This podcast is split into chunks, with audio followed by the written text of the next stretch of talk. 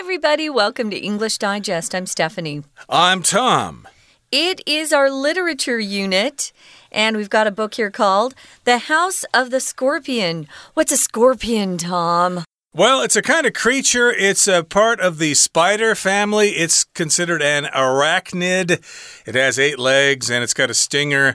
It's got that tail that sticks up in the air. Yeah. And if you were born in late October or early November, you are a Scorpius. Uh, scorpion, of course, is the animal, Scorpius is the constellation. Uh, excuse me, Scorpio is the constellation. You're a Scorpio. And yes, a scorpion is the actual creature. Uh, I grew up in the desert in Arizona, and I used to do a lot of yard work. So I would mow lawns and pull out weeds and do things like that. Well, one time I was at my dad's law office outside working by uh, a a palm tree. And I stuck my hand in to turn on the water by the palm tree, and oh man, something stung me and it hurt and I didn't even think it would be a scorpion, but it was.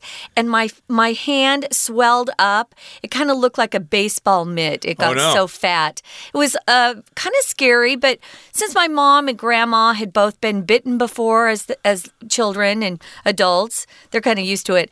They knew what to do, but boy, it hurt for 2 days. Uh, yeah, well, if you live in the desert, of course, you might encounter animals like that.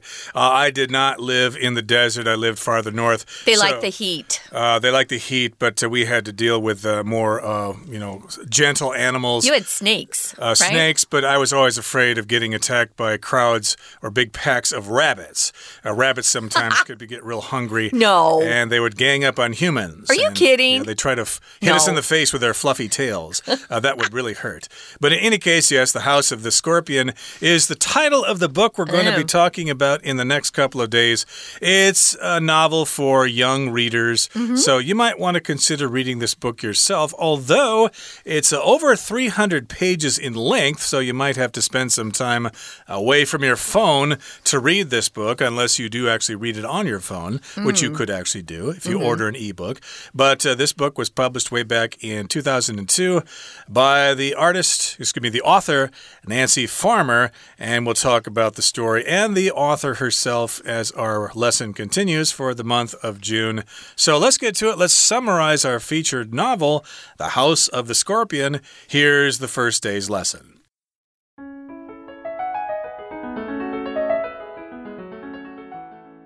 In a sterile lab in the country of opium, a scientist cuts a human baby from the body of a cow where it has been growing for nine months. The infant is a clone of the country's leader, Mateo Alacran, who established the nation as a young drug lord over 100 years ago. El Patron, as he is respectfully called, is nearly 140 years old due to the scientific advancements that are available to him as a wealthy and powerful man. His young clone, Matt, grows up isolated in the loving home of Celia, ignorant of his origins. Every day she leaves him alone in the house while she goes to work for El Patron, then comes home to tell him stories and cook him exceptional traditional food from Aztlan, the country to the south where she and El Patron grew up facing great hardship. When the naive young Matt is discovered by other children who live nearby, his life changes overnight. He learns that he is a clone, but worse, he learns that people regard clones as animals, not as people. Though most people treat him with disgust and hatred, Matt gets to meet El Patron, who he loves immediately and instinctively. El Patron provides Matt with educational opportunities and enrichment, as well as giving Matt one of his own bodyguards, Tam Lin. Matt takes refuge in his relationship with Tam Lin, eventually coming to consider the bodyguard a father figure. He also develops affection for Maria, a local girl who is, like him, the offspring of a powerful man. Maria is a principled and tender hearted child, and Matt is frequently captivated by her passionate approach to life.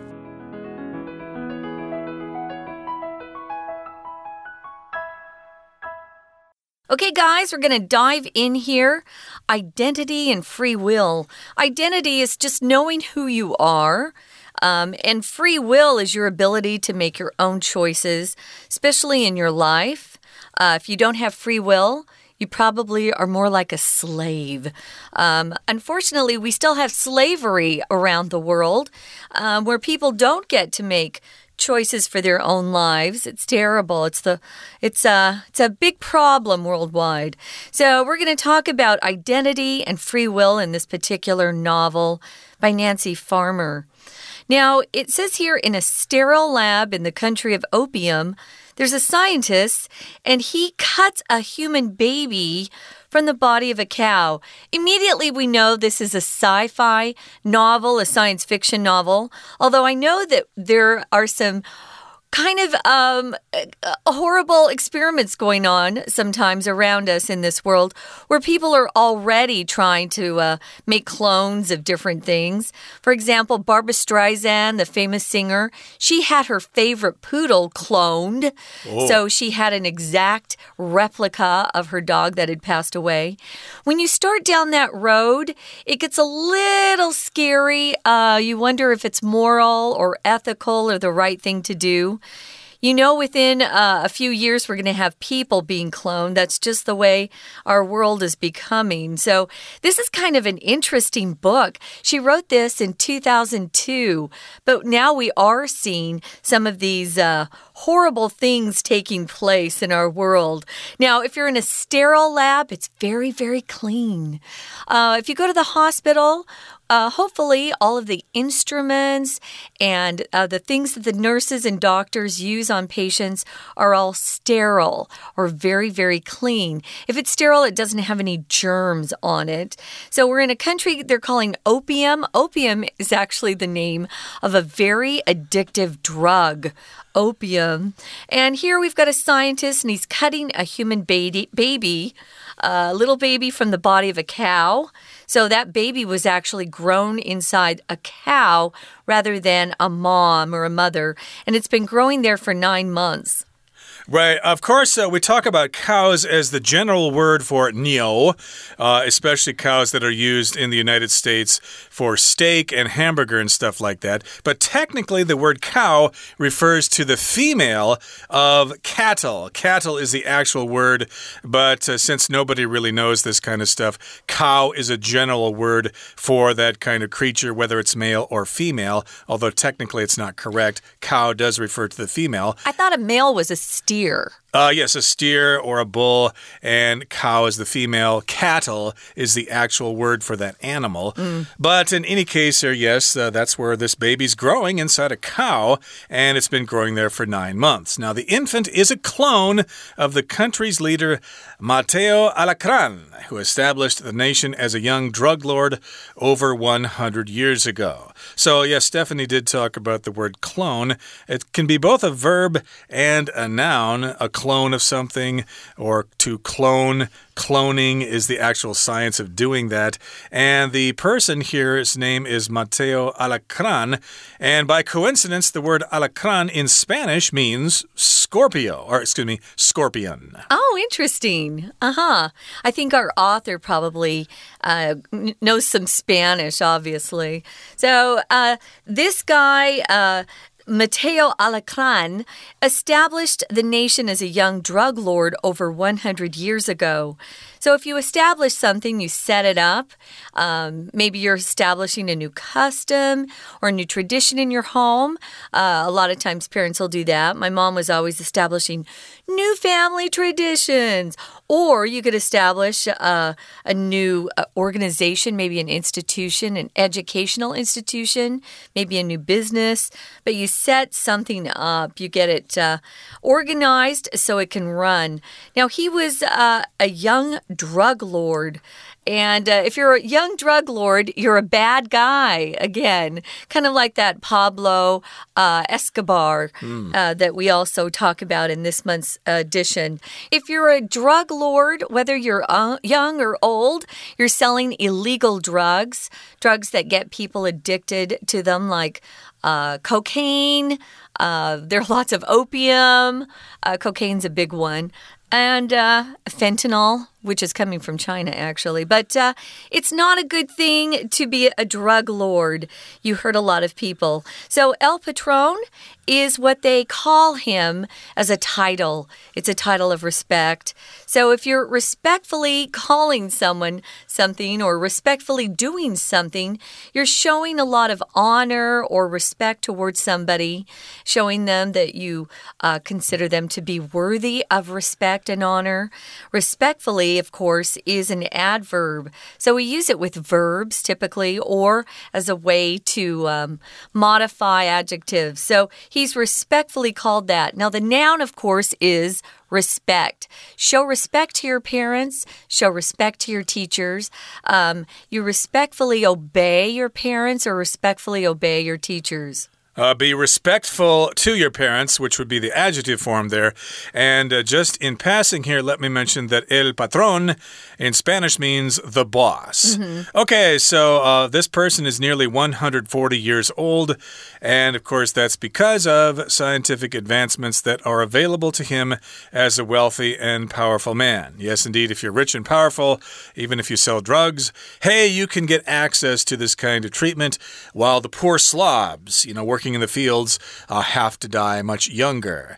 Okay, and uh, the next sentence here says his young clone, Matt, grows up isolated in the loving home of Celia ignorant of his origins. So he's got a son here, but it's not really his son. It's a clone. Remember, he was uh, gestated inside a cow, and he grows up isolated all by himself without anybody else around. But he's in a loving home, and this is the home of Celia, and he is ignorant of his origins. If you're ignorant, you just don't know what you're supposed to know. Uh, sometimes we said that about, I remember that's what my teachers used to say uh, about uh, people living in the Soviet Union. Why don't they just revolt against the government since they're so oppressive? Well, they're ignorant. They really don't know what democracy is. They're just uh, doing what they're told.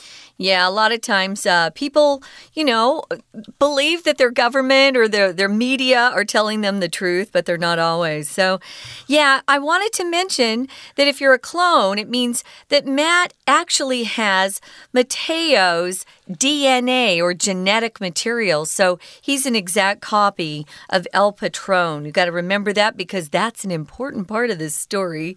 So he doesn't know where he came from, as Tom says. He's ignorant of his birth. He doesn't know he's a clone.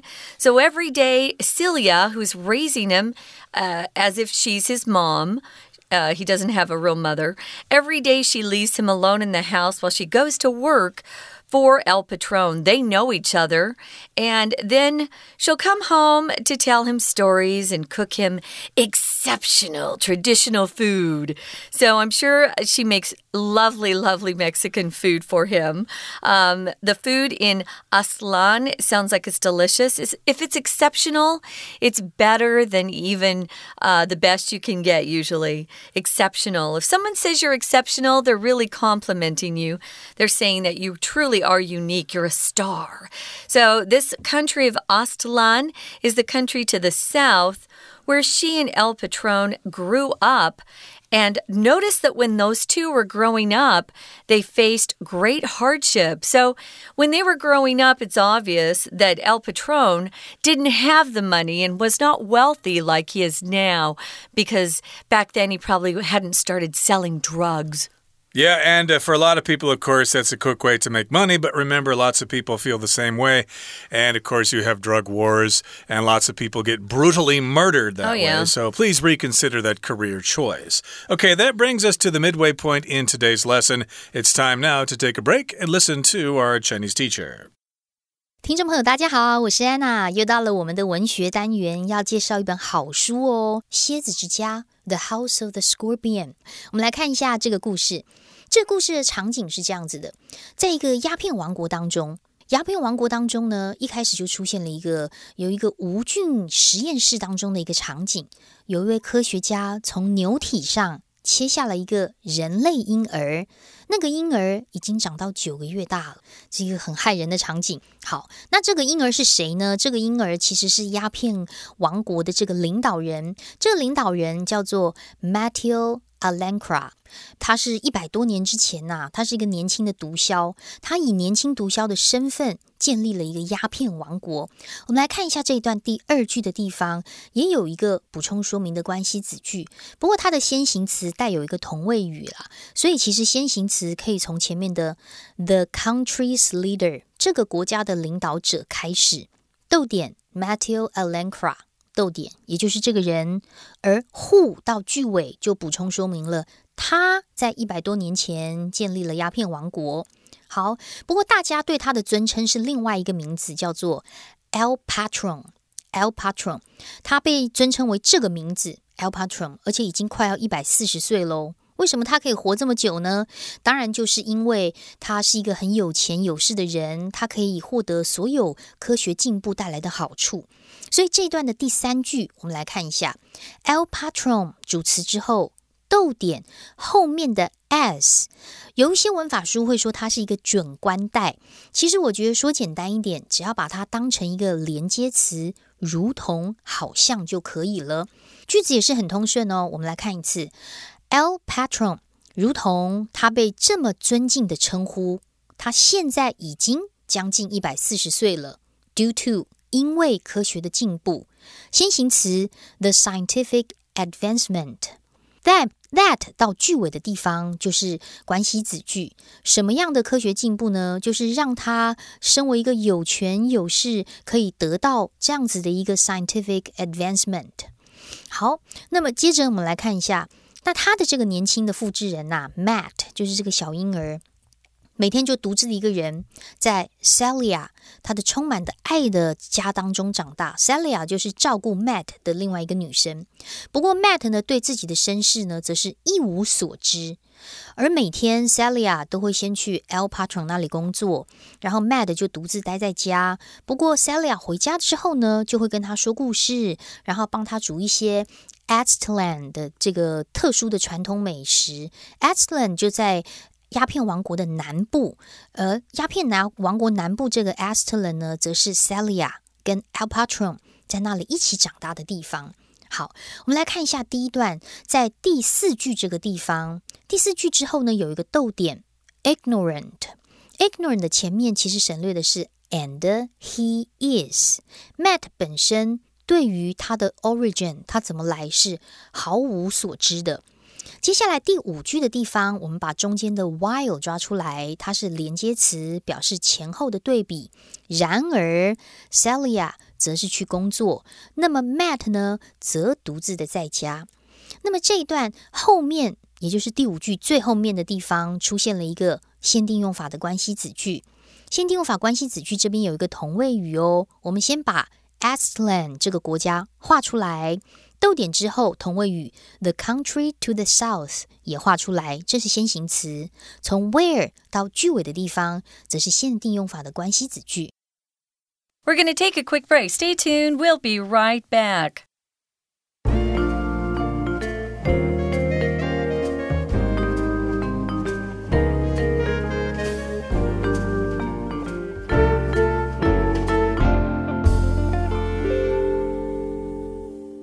Okay, let's continue to summarize our featured work of literature for the month of June The House of the Scorpion. Okay, so it's basically focused on Matt, who is the clone of the country's leader, Mateo Alacran, who is a drug lord. And of course, Matt uh, grew up, actually, was raised inside the body of a cow, but he's ignorant of that. He has no idea that he is a clone. He's uh, growing up isolated in the home of Celia. And, and of course, again, as I said, she he is ignorant of his origins, and he's all alone when she goes out to work for El Patron, the boss, and then she comes back to tell him stories about Aztlan, which is the country to the south. Aztlan actually is a real word. I think it it refers to the uh, the uh, home of the Aztecs, basically, their, their what they consider to be their homeland. So let's consider, excuse me, let's continue with the next paragraph here. It says, When the naive young Matt is discovered by other children who live nearby, his life changes overnight. So remember, Matt was living an isolated life. He was separate from everybody else. Yeah, if you're isolated, you're alone. Hmm. You're not with other people. Exactly. So, yeah, he was naive. And if you're isolated, if you don't really come in contact with other people, uh, you kind of just don't have the knowledge that other people have. So, you are naive, mm -hmm. which means, again, you just uh, don't know a lot of things. You're kind of ignorant about things. But the other children who live by find out about him, and then his life turns upside down overnight. He learns that he is a clone, but worse, he learns that people regard clones as animals, not as people. So, yeah, if you have children in the future and uh, if you decide to have clones in the future, uh, be aware that they'll be considered as animals and not as people in the future. So, reconsider that choice. He's kidding. Now, one thing uh, for some of our, our long-time listeners, you know that we've had some novels where clones are only um, grown or produced uh, so that they can help the the original owner of the DNA or genetic material. In case they get sick, they can take that clone and use some sort of organ or body part to help them. So that's why they're considered as animals. They're just uh, they're just they're not people. They don't get to choose their own life. They're just there to be used by the ones who actually created them. So though most people treat him with disgust and hatred, Matt gets to meet El Patron who he loves immediately and instinctively. So he feels like there's a connection between them. Um, in essence, Matt, you could say El Patron's his father because it's the same DNA, although he didn't raise him. And he certainly doesn't look at Matt as someone he should protect, as most parents would. Disgust is that feeling where you just, oh, you just can't stand somebody or something, and you just, oh, are so upset and you express a lot of disapproval and you want to say, no, that's gross, a disgusting. Disgusting is an adjective. Of course, this is a noun, so you have to treat someone with disgust. Or um, here we add the word hatred too. So, yeah, people don't treat him well at all. Although he does get to meet El Patron, and uh, Matt's a good kid. He thinks, oh, this is a great guy. I love him. Now, if you feel something instinctively, it's like no one has to teach you. You just feel it inside naturally. Uh, your instincts are those gut feelings you have inside that no one needs to tell you. You just kind of feel that something's right or wrong. And he wants to love El Patron, not knowing that El Patron will only want to use him in the future for his own purposes. Mm hmm. And El Patron, the boss, provides Matt with educational opportunities and enrichment, as well as giving Matt one of his own bodyguards Tam Lin. Okay, so uh, he's uh, his clone here, his sort of son. So El Patron provides him with an education and also with enrichment. Enrichment means uh, getting extra things. Uh, your education is enhanced or improved, maybe with some extracurricular activities, maybe some visits to the museum or things like that. Piano lessons, uh, sports classes, you know, after school, um, we often will use the verb more. Like uh, milk is sometimes enriched with vitamin D. You'll see that vitamins are often added to different foods to make them more healthy or healthier for you. So, yeah, he provided some great educational opportunities to help Matt. And he got his own bodyguard, which uh, Tom mentioned, Tam Lin. So he takes refuge in his relationship with Tam Lin. If you take refuge somewhere, it just means you're going somewhere where you can be uh, safe from danger or harm. You feel peaceful there. And so he's taking refuge in his relationship. Tam Lin is kind towards him, whereas other people treat him with disgust and hatred. Right, so Matt considers Tam Lin a father figure. You like the dad I didn't have. Yeah. And he also develops affection for Maria, a local girl who is like him, the offspring of a powerful man. So affection here just means uh, wonderful, uh, delightful feelings for somebody. Uh, you kind of have a crush on them, basically. You're fond of them. Uh, he's fond of her, or maybe he's even in love with her. Mm. She's a local girl, and uh, like him, she's just the daughter of a powerful man. So if you're the son or the daughter of somebody, you are their offspring. It says that Maria is a principled and tender hearted child. If you're principled, you have a lot of good moral values. You know the difference between right and wrong. You do the right thing. Um, you want to be an honest person with integrity. And Matt is frequently captivated by her passionate approach to life. Sounds like she likes to live life to the fullest, um, enjoy life. If you're captivated by someone, it means someone really is interesting to you and you just uh, find them fascinating. Sounds like. Uh, our guy here, Matt, has a crush on Maria, that he kind of likes Maria, maybe romantically, perhaps, or at least as he gets older, he will. We're going to find out more, guys. But first, we're going to listen one more time to our Chinese teacher. 那么，当天真的这个 年少的这个 Matt 被住在附近的小其他小孩发现的时候，他的生活当然一夕之间改变了。我们来看一下第二段第一句的地方，有一个限定用法的关系子句，先行词是 other children，关系子句则从 who 到后面句尾的地方。那么为什么会一夜改变呢？因为他发现他自己是复制人，而且更糟糕的是，他发现大家都把复制人当成动物而不是人。在这句话第二句的地方，learn 不是学哦，而是 know 得知知道。我们看到两个 know，两个 learns。He learns that 到句尾受词，but worse he learns that 到句尾是另外一个受词，所以这里的 that 都是无意义的连接词，连接整个子句当成 learns 的受词。